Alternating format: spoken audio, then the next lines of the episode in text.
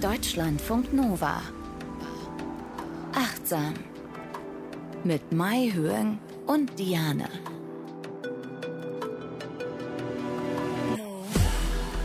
Ihr seid bei Achtsam gelandet. Hallo und herzlich willkommen. Mai Hyung ist Psychologin und auch wieder dabei. Hallo. Wäre auch schlimm, wenn nicht. Bin ich ganz alleine hier. Ist immer schön mit dir, Diane. Ist sie nicht süß?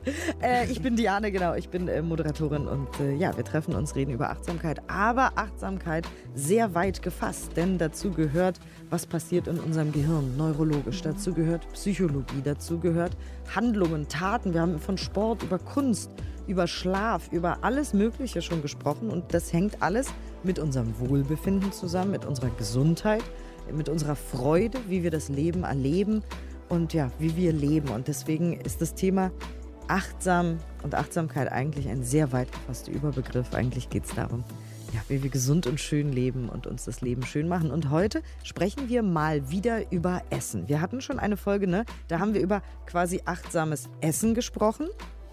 Genau, richtig, wie wir auch versuchen können, nicht während wir essen dann noch irgendwie am Handy zu sitzen, sondern wirklich all unsere Sinneskanäle mit einbeziehen.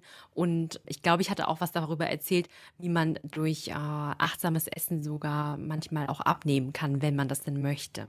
Genau, man muss das mhm. natürlich nicht, denn es Aber ging auch nicht, darum, ja.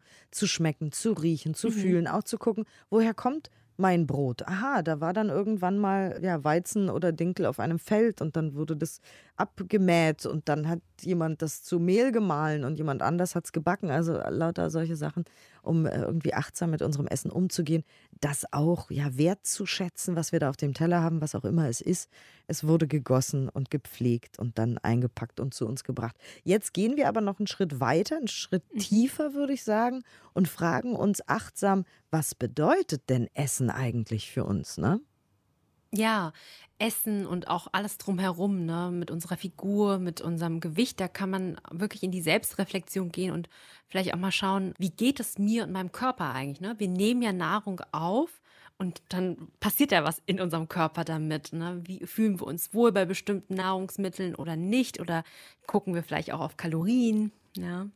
Ja, also weil Essen ist ja oft wahnsinnig aufgeladen mit mhm. Erwartungen mhm. und das Internet ist auch voll mit, du musst jetzt irgendwie Bowls essen, jetzt musst du Avocado-Toast essen und dann musst du das essen und Chiasamen und, und Smoothies und so und dann fühlt man sich auch irgendwie unter Druck gesetzt und denkt, oh Gott, kann ich nicht jetzt auch mal irgendwie ein normales Käsebrot essen oder so?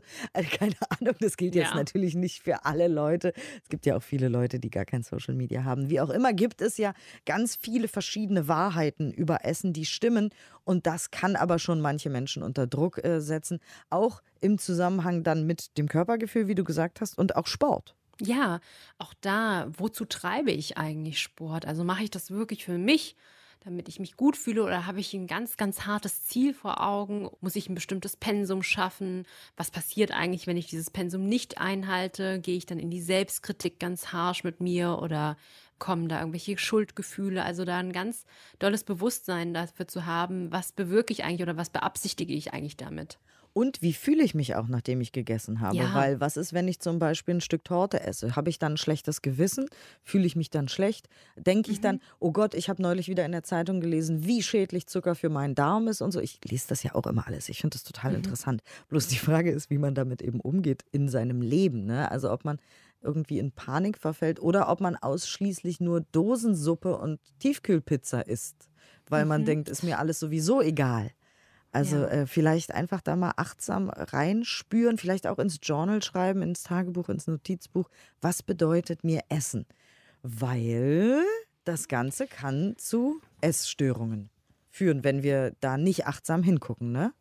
Ja, und das geht manchmal echt auch ein bisschen schleichend, gerade weil das so überrepräsentiert ist, zum Beispiel in Social Media. Und dann macht, hat man irgendwie doch dann nochmal so eine Diät ausprobiert, weil eine Freundin davon erzählt hat. Und dann beschäftigt man sich vielleicht auf eine doch ungesunde Art und Weise damit. Und da, da wollen wir heute auch darüber sprechen.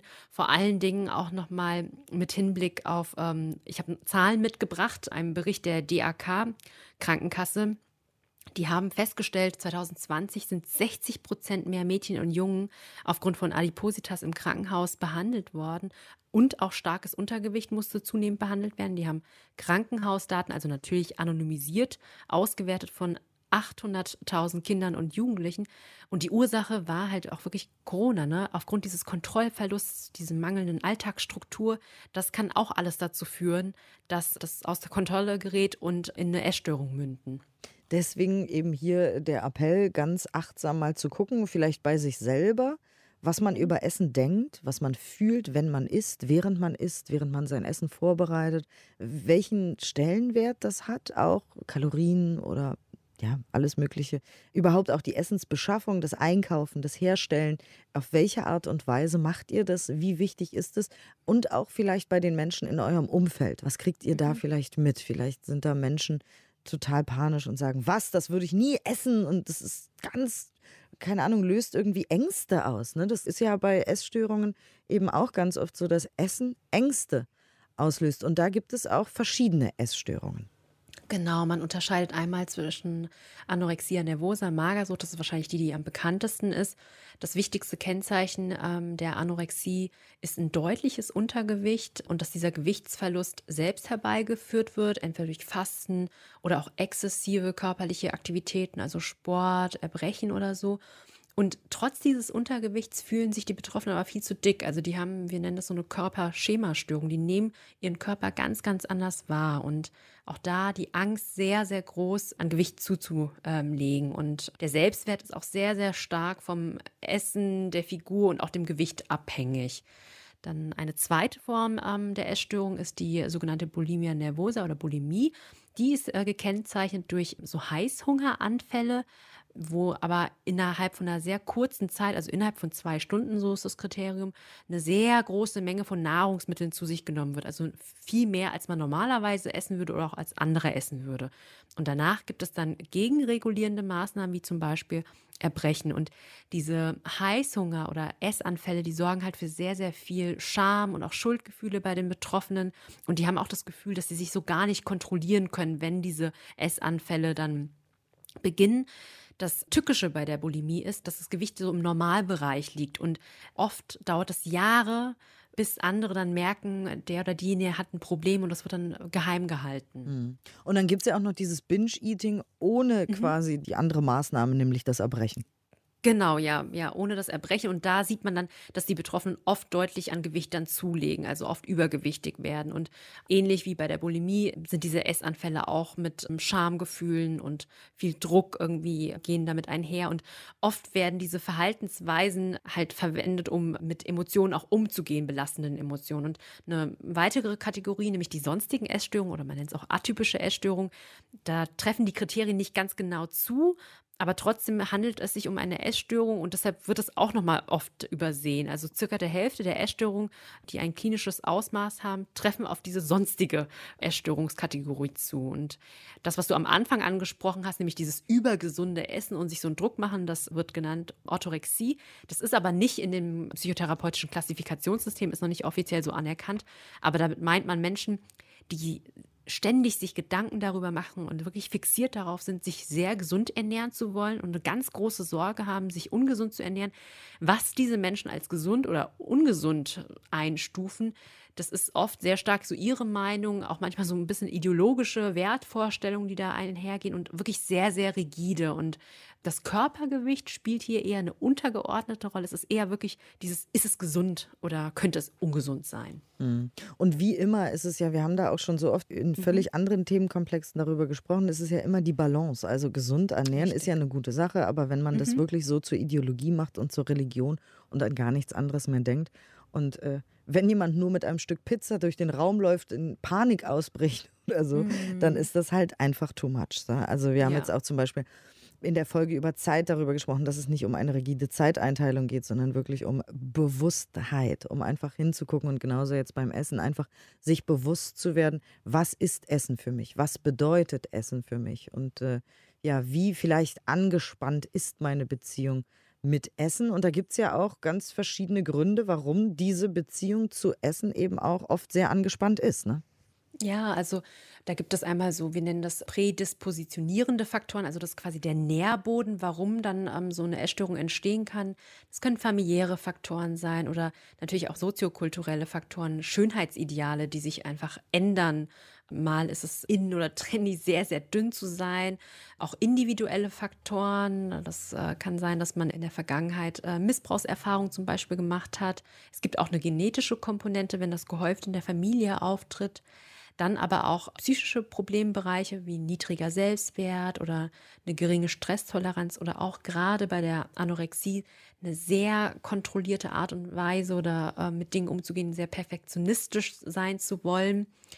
Und ja, was ich auch wichtig finde, ist, das habe ich mal in einer Fortbildung auch ähm, gelernt, dass manchmal ist es auch so, dass ähm, Leute dann irgendwie so eine Diät ausprobieren und sich da so verfangen da drin. Ne? Also wenn man lang genug einfach nicht isst, dann wird das was mit dem äh, Essverhalten natürlich machen. Ja, also mhm. wenn man jetzt grundlos anfängt, so zu fasten und das über einen langen Zeitraum macht, dann stört man eigentlich ein System, was an sich ganz natürlich und ähm, super fein funktioniert und dann kann man da auch reinrutschen.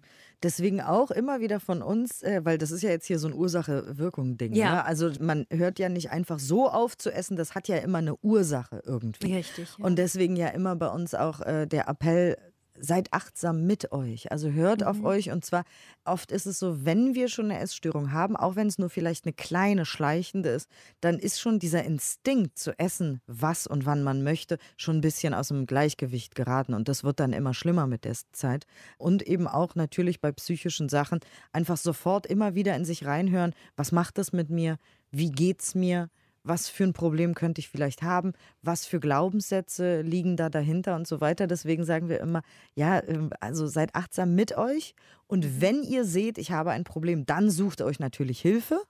Auf jeden Fall. Das, ja, professionelle äh, Hilfe. Mhm. Genau, also Maihören ist zwar professionell, aber nicht eure Hilfe in dem Fall, sondern genau. die Moderatorin dieses Podcasts. Ja, richtig. Jetzt gerade also in ihrer Rolle.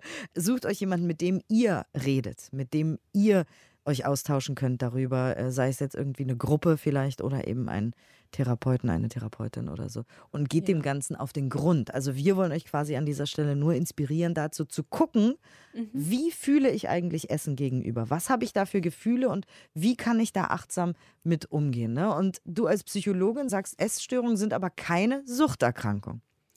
Nein, dieses Wort, das ist so ein bisschen irreführend, das kommt so eher von diesem Siechtum, also dass man so eine maximale Abmagerung, also wenn man so wenig isst, dass man wirklich, dass kaum noch was da ist.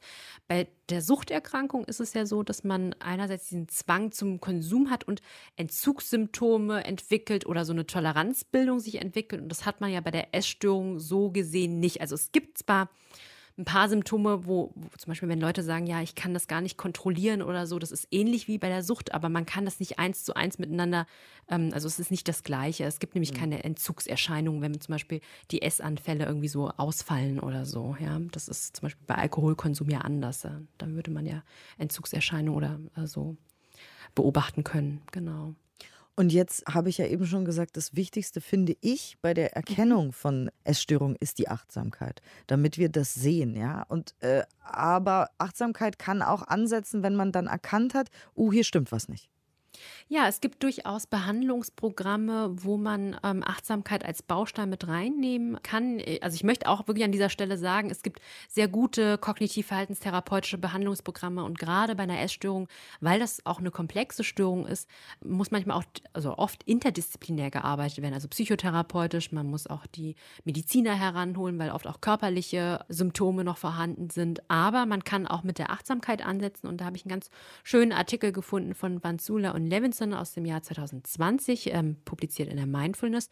Da haben die so ein bisschen äh, mal aufgedröselt, an welcher Stelle Achtsamkeit bei Essstörungen wirken könnte. Und das erste, also der erste Wirkmechanismus wäre die Affektregulation oder auch Emotionsregulation, weil wir wissen ja im Rahmen einer Essstörung, wenn da so Essanfälle sind oder auch dieses Restriktionsverhalten, übermäßiger Sport und so, das wird oft angewendet, um mit Emotionen umzugehen, die unangenehm sind. Das ist auch eine Form von Vermeidung von Erfahrungen von unangenehmen Emotionen. Also statt sich dieser Emotion so zu stellen, wird dann dieses andere Verhalten gemacht. Ich möchte damit nicht sagen, dass diese Menschen schwach sind oder so, ne? Das ist einfach nur so was Angelerntes. Durch die Achtsamkeit kann man aber lernen, anders mit diesen negativen, unangenehmen Emotionen umzugehen. So eine Offenheit, auch so eine Akzeptanz dafür zu entwickeln. Und das ist zum Beispiel ein Wirkmechanismus, der sehr hilfreich sein kann im Rahmen einer Essstörung. Hm, da haben wir ja auch schon in der Folge über MBSR mhm. drüber gesprochen. Eben diese Offenheit und diese Akzeptanz, die ist ja. erstmal, wenn man sich noch nicht so mit dem Thema beschäftigt hat, sehr schwer und sehr fern und man denkt, oh Gott, mhm. wie soll das gehen? Unangenehme Gefühle müssen weg, weg, weg, weg, weg. Und wenn man dann aber sich da ein bisschen irgendwie, ich sag mal in Anführungszeichen, reinarbeitet, ja. dann spürt man, man mehr, dass das möglich ist, eben auch Schmerzen, wir haben auch in eine Folge über Schmerzen gemacht und darüber gesprochen, selbst Schmerzen auf eine andere Art wahrzunehmen, nämlich Schmerzen auch mit Akzeptanz entgegenzutreten und damit umzugehen irgendwie. Und, deswegen. und dann paradoxerweise ist es ja so, dass dann die Schmerzen runtergehen. Oft. Ja. Also in dem Moment, wo man sagt, ja, okay, komm rein in mein Haus, ich nehme dich als Gast auf, dann wird es weniger. Und so ist es auch mit anderen Emotionen einfach. Ne? Also Wut, Trauer, Verzweiflung oder so. In dem Moment, wo man offen da sagt, okay, ich sehe dich, ich benenne dich auch, ich kenne deinen Namen, dann wird es leichter. Ich merke das äh, selbst immer bei innerer Unruhe. Ich habe oft dann innere Unruhe weil irgendwie immer unterwegs, ding, ding, ding, ding, ding, ding, ding. und dann fühle ich mich unruhig und so. Und wenn ich mich dann hinsetze und versuche zu meditieren, dann fällt es einem schwer natürlich. Und dann sage ich, okay, innere Unruhe, da bist du, ich akzeptiere dich. Ich versuche jetzt trotzdem zu meditieren und dann geht es leichter. Also es ist immer auch meine Erfahrung mit, mit äh, allen möglichen Gefühlen wenn man sagt, okay, du darfst jetzt also äh, da sein. Und das ist nur ein Schritt von vielen, wie gesagt, und die Ursache, Wirkung ist sehr komplex bei Essstörungen. Und mhm. deswegen sage ich immer wieder, dass hier ist die Inspiration, da einfach hinzugucken und ja, das kann auch wehtun. Warum ist das so? Warum habe ich zum Beispiel Angst vor Essen oder warum möchte ich mein Essen wieder loswerden oder warum esse ich innerhalb von zwei Stunden mehr als andere Leute an zwei Tagen und so. Das ist schmerzhaft natürlich, aber mhm. die Essstörung will ja auch mit uns in Kommunikation treten und uns etwas sagen und äh, sagen, hier stimmt was nicht, wahrscheinlich mit deinen Gefühlen. Und die Achtsamkeit geht auch so ein bisschen verloren, wenn man eine Essstörung hat, ne? Ja, nämlich die Wahrnehmung zum Körper, die kann wirklich gestört sein, habe ja immer gesagt, wie man den Körper als Ganzes so sieht und wahrnimmt, aber auch Hungergefühl oder Sättigung, das ist dann ganz anders. Also die können äh, oft Betroffene diese körperlichen Signale nicht mehr richtig wahrnehmen und da kann man auch gut ansetzen mit Achtsamkeit auf den Körper. Das sind dann Übungen wie zum Beispiel den Bodyscan nochmal, ja, oder wirklich nochmal zu schauen, wie fühlt sich das denn wirklich an, wenn ich Hunger habe und dann aus dem Hunger heraus zu essen? Oder wann bin ich eigentlich satt? Wie, wie merke ich, dass ich satt bin? Ja, also ganz auf diese ganz kleinen subtilen Signale wieder schauen und äh, quasi nochmal neu in Beziehungen mit dem Körper zu gehen. Mhm. Und oft gehen wir da ja raus aus der Achtsamkeit, weil wir so sehr im Kopf sind. Ne? Wir machen uns Sorgen und wir mhm. grübeln mhm. und wir denken. Das heißt, das hängt ja auch immer so ein bisschen damit zusammen. Ja, auch da zu schauen, manchmal sind es auch Gedanken, die solche äh, Verhaltensweisen auslösen. Ne? Auch da achtsam drauf zu schauen, ganz sicherlich. Also ich kann auch nur motivieren, wirklich an der Achtsamkeit dran zu bleiben, weil in der Forschung wir unterscheiden, wenn wir Achtsamkeit untersuchen, einmal quasi die tatsächliche Praxis, also wenn wir uns hinsetzen und meditieren und dann achtsam sind, aber man kann auch Achtsamkeit als Eigenschaft, also Trade Mindfulness äh, äh, sagt man da. Und da hat man halt auch gesehen, es gibt positive Effekte, wenn man als Eigenschaft, also ein achtsamer Mensch quasi ist, dass man ähm, eher akzeptierender ist und auch diese Non-Reaktivität. Das heißt, dass man nicht immer impulsartig auf alles reagieren muss, sondern so eine kurze Pause hat. Also nur weil mich jetzt jemand doof anpöbelt auf der Straße, muss ich ja nicht sofort antworten, sondern erstmal kurz innehalten und dann entscheiden, will ich den jetzt anpöbeln oder nicht? Und ich hoffe eher nicht. und aber wenn ich Bock habe, dann mache ich es halt. ja, ja, aber es ist, es ist eine Entscheidung. Oder auch zum Beispiel bei den ähm, bei Essanfällen. Viele sagen, boah, das kommt einfach so über mich. Ich habe gar keine Kontrolle ich hatte so eine Supervisorin, die meinte echt knallhart so, hast immer die Kontrolle, kannst dich immer entscheiden. Also was soll denn da passieren? Wirklich innehalten, das üben, ja, und dann zu wissen, es liegt in meiner Hand, ich kann es entscheiden. Und das hört sich zwar knallhart an, aber wenn es eine Entscheidung ist, finde ich, weiß man ja auch, dass man was daran ändern kann. Weil wenn es das andere ist, nämlich dass man überhaupt gar keine Kontrolle hat, dann bleibt es ja für immer so. Aber wenn es eine mhm. Entscheidung ist, dann kann man das echt trainieren. Oh, da habe ich auch wieder einen Buchtipp. Ähm, uh. Ich bin großer Fan von Mel Robbins. Die ist Coach und Speakerin und eine wahnsinnig berühmte Speakerin auch weltweit. Sie ist mhm. ganz toll auch auf der Bühne. Da gibt es TED-Talks von ihr. Also Mel wie Melanie und dann Robbins mit zwei B. Und die hat ganz viele verschiedene ähm, Bücher geschrieben und verschiedene äh, Tipps und Tricks, um mit sich selber so ein bisschen umzugehen, weil du eben sagst, wir können uns immer entscheiden. Und ein Buch heißt irgendwie The Five-Second-Rule, also die Fünf-Sekunden-Regel. Ich weiß nicht, ob das Buch auf Deutsch auch so heißt. Ähm, mhm. Da geht es darum, dass man von fünf nach eins rückwärts zählt, um sich selber aus dem, was man gerade machen wollte, rauszuholen. Und sie meinte, Ach, sie hatte auch mit Psychologen drüber gesprochen und so, warum das funktioniert, weil man seinen Autopiloten stoppt mit dem Zurückzählen. Mhm. Also, weil wenn man 1, 2, 3, 4, 5 zählt, dann ist alles wie immer und das Gehirn ja. macht weiter. Also sei es jetzt, ja, Binge-Eating oder was auch immer man da vorhat oder meinetwegen shoppen, Geld ausgeben, äh, trinken, Drogen nehmen, was auch immer. Ähm, und sie meinte, dass dieses 5, 4, 3, 2, 1 etwas Verwirrendes ist für unser Gehirn mhm. und dann unseren jetzigen Gedanken, unser jetziges Bedürfnis, unser jetziges Gefühl einfach ganz kurz unterbricht. Und dann hat sie so Übungen, dass man das macht, um dann einen neuen Ankergedanken quasi dahinter zu setzen. Also 54321, ich esse gesund. Oder 54321, ich gehe spazieren. Mhm. Und dann geht man spazieren, statt zu essen oder was auch immer man da eben gerade machen wollte. Und so kann man sich selber eben konditionieren. Wir können uns ja auch konditionieren, eben da rauszukommen aus dieser Schleife. Das ist nur eine Idee, fiel mir aber gerade auf. Mir. Sehr gut, ja, genau. Also man soll tatsächlich, also bei der Achtsamkeit das, ähm, auch mal ungewöhnliche Dinge machen. Zum Beispiel, wenn man Rechtshänderin ist, äh, dann kann man auch mal mit der linken Hand schreiben oder so, weil wir dann wirklich fokussieren. Wir müssen uns ja echt darauf konzentrieren und wirklich voll da sein, weil ähm, alles andere ist halt so automatisch. Ne? genau, der Autopilot. Genau. Über den wir immer sprechen. Genau. Ja. ja. und jetzt ist die Frage, also die, wir haben gesagt, die äh, ja, Übergänge sind fließend. Das heißt, wir können uns jetzt achtsam fragen, woher weiß ich? Äh, habe ich eine Essstörung oder bin ich vielleicht nur angespannt mit meinem Essen gerade? Mhm.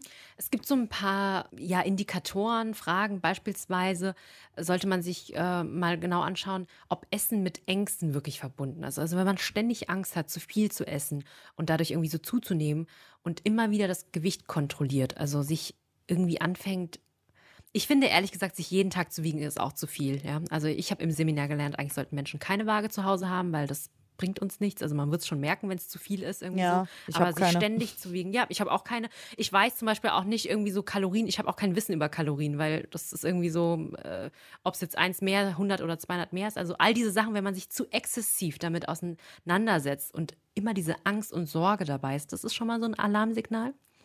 Und dann ähm, zu schauen, ob das Essen so dieses Körpergefühl bestimmt. Also begutachte ich meinen Körper irgendwie ständig kritisch und äh, nehme immer wahr, dass ich irgendwie an einer Stelle irgendwie dicker werde oder so weiter und ob die Stimmung auch total davon abhängt, ne? also von dem Gewicht beispielsweise. Naja, manchmal, ne? gerade wir Frauen, ja. wir, wir, wir funktionieren ja zyklisch und manchmal im Monat ist das schon stimmungsdrückend, aber gut, das ist auch normal. Aber nicht Fiel jeden Tag, ein. Ne? Also genau, einmal im Monat ist ja anders, aber wenn das so ein Dauerzustand ist, ja, dann, dann sollte man hinhorchen und natürlich ist, wenn ein so ein, ich will die ganze Zeit Symptom sagen, aber Kriterium erfüllt ist, bedeutet das ja nicht, dass man eine Essstörung nee. hat. Aber wenn alle, wenn jetzt hier bei jedem sagst du, oh, das habe ich, das habe ich, das das habe ich, das habe ich. Ja, dann würde ich sagen, oh, nochmal, sich vielleicht nochmal informieren, mal auf eine Website gehen, nochmal die Kriterien durchlesen und dann auch Hilfe suchen. Ja, und über dieses Körperselbstbild haben wir ja auch schon drüber gesprochen in mhm. einer ganzen Folge. Das ist ja auch komplex. Und ja, nur weil man jetzt sagt, ich fühle mich ein bisschen dick, hat man nicht automatisch eine Essstörung. Nee, genau. Das nächste ist auch so, ne? wenn man Essen gegen Stress, also dieses sogenannte Frustessen, Essen zu verwenden, um Gefühle, negative Gefühle zu kompensieren, das kennt ja auch jeder mal. Ne? Aber wenn es andauernd so ist. Ne? Wobei ich kenne das tatsächlich nur aus US-amerikanischen Romcoms, weil alle immer, wenn sie Liebeskummer haben, weinen und große Eimer Eis Eis essen. Ja, das, das kenne ich ja auch nicht, der Ei, große Eimer Ei. Ich kenne, nee, ich kenne auch einfach niemanden, der weint und Eis isst. Also ich mache, wenn, zum Beispiel, wenn es mir total schlecht geht, esse ich gar nichts, weil mir nichts die Kehle runtergeht. Aber dieses Weinen und Eis essen, ich kenne das ja. nur aus Serien aus den USA. Ja. Also jetzt mal ehrlich. Habe ich hier jetzt auch noch niemanden gehört, der das erzählt hat. Das ist so Klischee. Aber ja, ich weiß, das gibt es natürlich. Ja, ja. Wenn man genau. gestresst ist und, und irgendwie, ich hatte nur dieses Bild gerade aus den Serien im Kopf. Aber äh, ja, dann, dann viel viel zu essen, um sich auch zu belohnen, um sich zu trösten. Essen ist ja oft auch Geborgenheit und Trost, wenn es so lecker genau. ist. Mhm. Ja, und wenn das Essen das Denken permanent beschäftigt, also wenn man andauernd darüber nachdenkt, Kalorien zählt, die ganze Zeit Mahlzeiten plant, was genau man essen will und andere Dinge auch zu kurz kommen, ne? Und ich denke auch, dieses, dass man nicht mehr diese Leichtigkeit hat, also diese Unbeschwertheit. Wenn man zum Beispiel ein Eis essen gehen will mit einer Freundin und denkt, oh nee, das kann ich jetzt nicht, weil das ist ja ein Eis und da ist so und so viel Zucker drin. Also das ist kein gutes Zeichen und sollte man wirklich auch ernst nehmen. Und wenn man das Gefühl hat, man hat das Essen nicht unter Kontrolle, also das wären zum Beispiel diese Essanfälle, dass man denkt, das kommt so überein und man kann das gar nicht kontrollieren. Und man hat dieses, man verspürt kein Hungergefühl mehr, weiß nicht mehr, wie es ist, eigentlich angenehm satt zu sein und ähm, kann das gar nicht mehr richtig einordnen. Das sind so verschiedene Marker. Man kann ja auch mal gucken, ob man vielleicht jemanden kennt, der das hat, weil wir wissen einfach, je früher man sich in Behandlung begibt ähm, oder auch Hilfe sucht, desto besser ist die Prognose. Wobei es oft schwierig ist, Leute darauf anzusprechen. Ne? Mhm. Du als Psychologin kannst es wahrscheinlich, also wenn man jetzt wenn derjenige sich nicht in Therapie freiwillig begibt, ist es da ja schwer irgendwie. Dann ist es schwer. Ne? Das ist immer schwer. Ja, ist immer schwer. Man kann aber immer, man sollte auch keine Angst davor haben, es anzusprechen. Man kann immer sagen, du, das und das habe ich ähm, beobachtet bei dir und ich mache mir einfach Sorgen und ich wollte dir einfach sagen, ich bin für dich da und ob es vielleicht etwas gibt, wie ich dich unterstützen kann. Das kann man immer sagen. Auf jeden Fall. Ich hätte da nur tatsächlich Angst vor diesem Widerstand. Du hast mir das schöne Wort Reaktanz beigebracht. Also dieser Widerstand, den, den man dann erst recht hat, wenn jemand anders einen auf irgendwas anspricht. Mhm. Ähm, ich habe das auch schon erlebt, dass dann Leute gesagt haben, nein, lass mich in Ruhe, geh weg. Also ist auch okay, das ist der ja. Mensch so, das ist, äh, da muss man oft auch selber dann durch irgendwie. Und also fühlen, ist das jetzt ja. ein Problem oder nicht? Deswegen, wie genau. gesagt, die Inspiration an euch. Äh, ja, reflektiert eure Gefühle und äh, euer Verhalten zu essen. Ne? Und du hast auch noch ein paar ja achtsame äh, Inspirationen, wie wir irgendwie mit uns noch umgehen können, weil ja alles zusammenhängt, Körpergefühl, Selbstwahrnehmung und all das. Genau, also natürlich nochmal die Erinnerung, wenn wir essen, dass wir das auch wirklich mit Genuss machen und uns Zeit nehmen, weil zum Beispiel bei so Essanfällen, das ist ja sehr, was sehr Beschämendes. Die Betroffenen machen das ganz, ganz schnell und dann lernt man das auch in der Therapie wieder, sich Zeit zu nehmen, es langsam zu machen. Also ähm, wenn man was isst, ja, ähm, das können wirklich alle auch üben, ja, nochmal zu schauen, was esse ich hier eigentlich, wie sieht es denn aus, wie riecht es denn wirklich, wie ist die Konsistenz und dann kann man auch ein bisschen damit spielen, also kann man das abbrechen, sich das ganz genau anschauen und dann in den Mund nehmen, wie fühlt sich das im Mund eigentlich an? Wirklich einen kurzen Moment auf der Zunge, vielleicht zergehen lassen, wenn es jetzt Schokolade ist oder so, ja, und dann auch kauen und erst dann das nächste, nächsten Löffel zu sich nehmen und wirklich schmecken auch, ne? Was schmecke ich alles? Was sind die einzelnen Bestandteile? Salzig, süß, Umami, was es nicht alles so gibt, ja. Und wenn man dann gestuckt hat, auch mal den Nachgeschmack, ja. Was bleibt eigentlich noch in meinem Mund übrig an Geschmack? Ist es irgendwie bitter oder noch süß?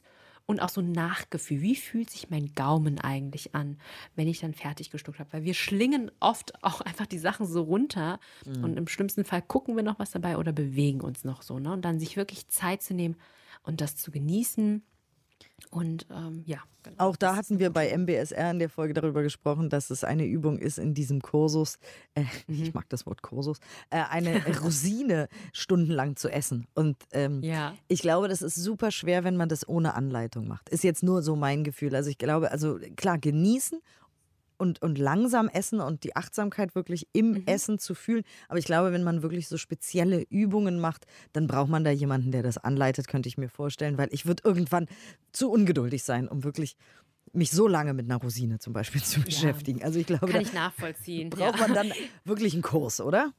Genau, und auch in der Gruppe, das hilft dann halt auch, ne? Ja. Weil wenn, wenn man dann am Anfang, dann kommen dann diese Verurteilen. Ich weiß noch ganz genau, in meinem MBSR-Kurs, als ich diese Rosine gegessen habe, habe ich auch gedacht, was will die jetzt mit mir machen hier? Weil ich kannte diese Übung damals nicht und dachte, hä, was will die jetzt machen, ne? Aber das gehört ja dazu. Das sind ja diese verurteilenden Gedanken. Aber wenn man sieht, naja, ich bin nicht die Einzige, da sind noch irgendwie sechs andere, die jetzt auch eine Rosine ganz langsam betrachten müssen und an ihr hören müssen. Das mussten wir ja auch nicht. Hä? Sag mal, also. sagt die mir jetzt was? ja, sagt die mir jetzt was? ja. Aber spannend, was dann alles so kommt.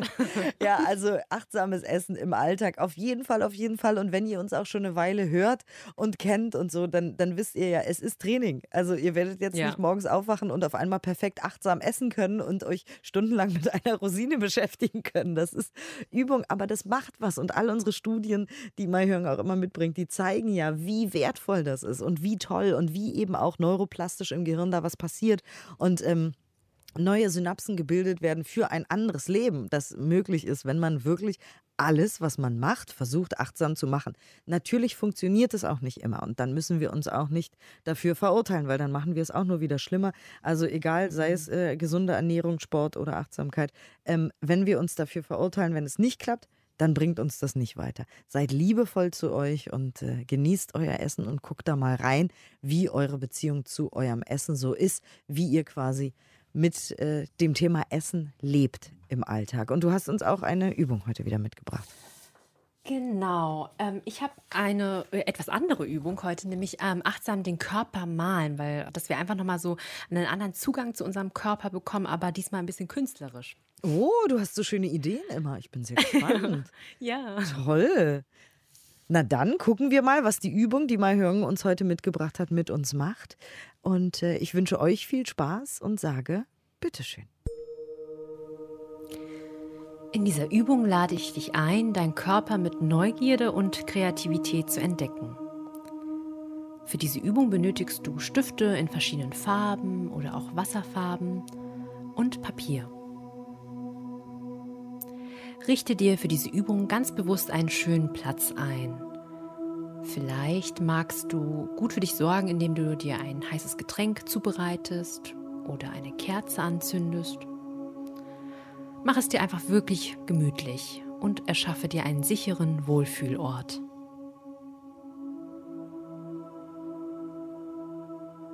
Bevor wir anfangen, kannst du noch einmal kurz die Augen schließen und drei tiefe, bewusste Atemzüge nehmen. Sprich einfach innerlich mit. Einatmend weiß ich, dass ich gerade einatme und ausatmend weiß ich, dass ich gerade ausatme.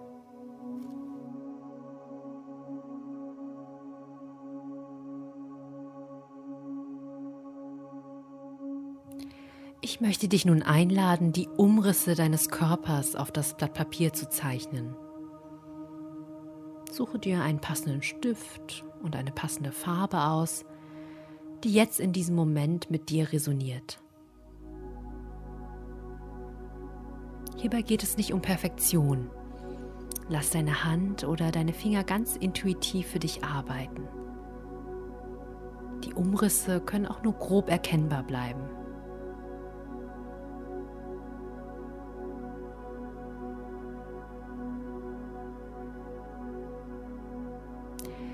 Gibt es vielleicht einen Bereich an deinem Körper, den du ganz besonders schön findest? Vielleicht deine lockigen Haare oder deine dunkelbraunen Augen. Gehe zu diesem Bereich auf dem Blatt Papier und verziere sie mit deinen Farben. Vielleicht magst du in diesem Moment wirklich deine Haare oder deine Augen malen oder diese Stelle mit ganz vielen Herzen oder Blumen verzieren. Hör auf deinen inneren Impuls.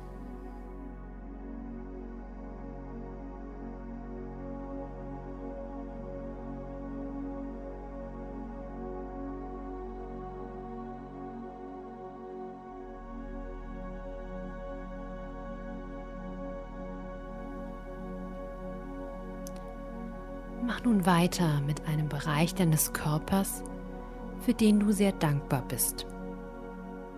Vielleicht deine Füße, die, durch, die dich durch die Welt tragen.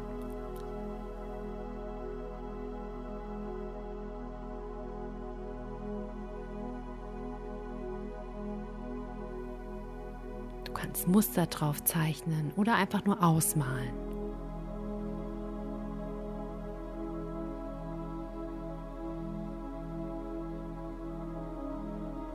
Nimm ganz bewusst wahr, welche inneren Bilder, Gefühle und Körperempfindungen hochkommen, während du nun ganz achtsam dein Körperbild zeichnest.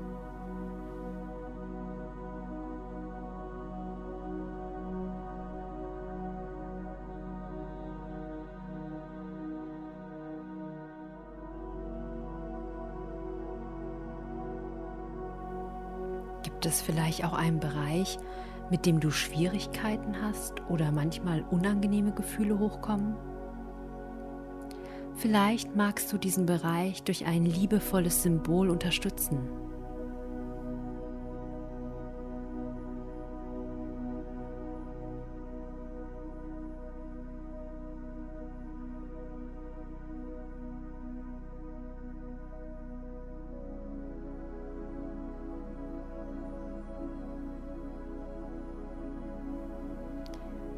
Kommen nun langsam zum Ende der Übung.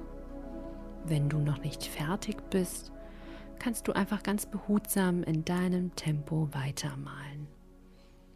Ich wünsche dir noch viel Freude beim Malen. Deutschlandfunk Nova. Achtsam. Jeden Donnerstag neu. Auf deutschlandfunknova.de und überall, wo es Podcasts gibt. Deine Podcasts.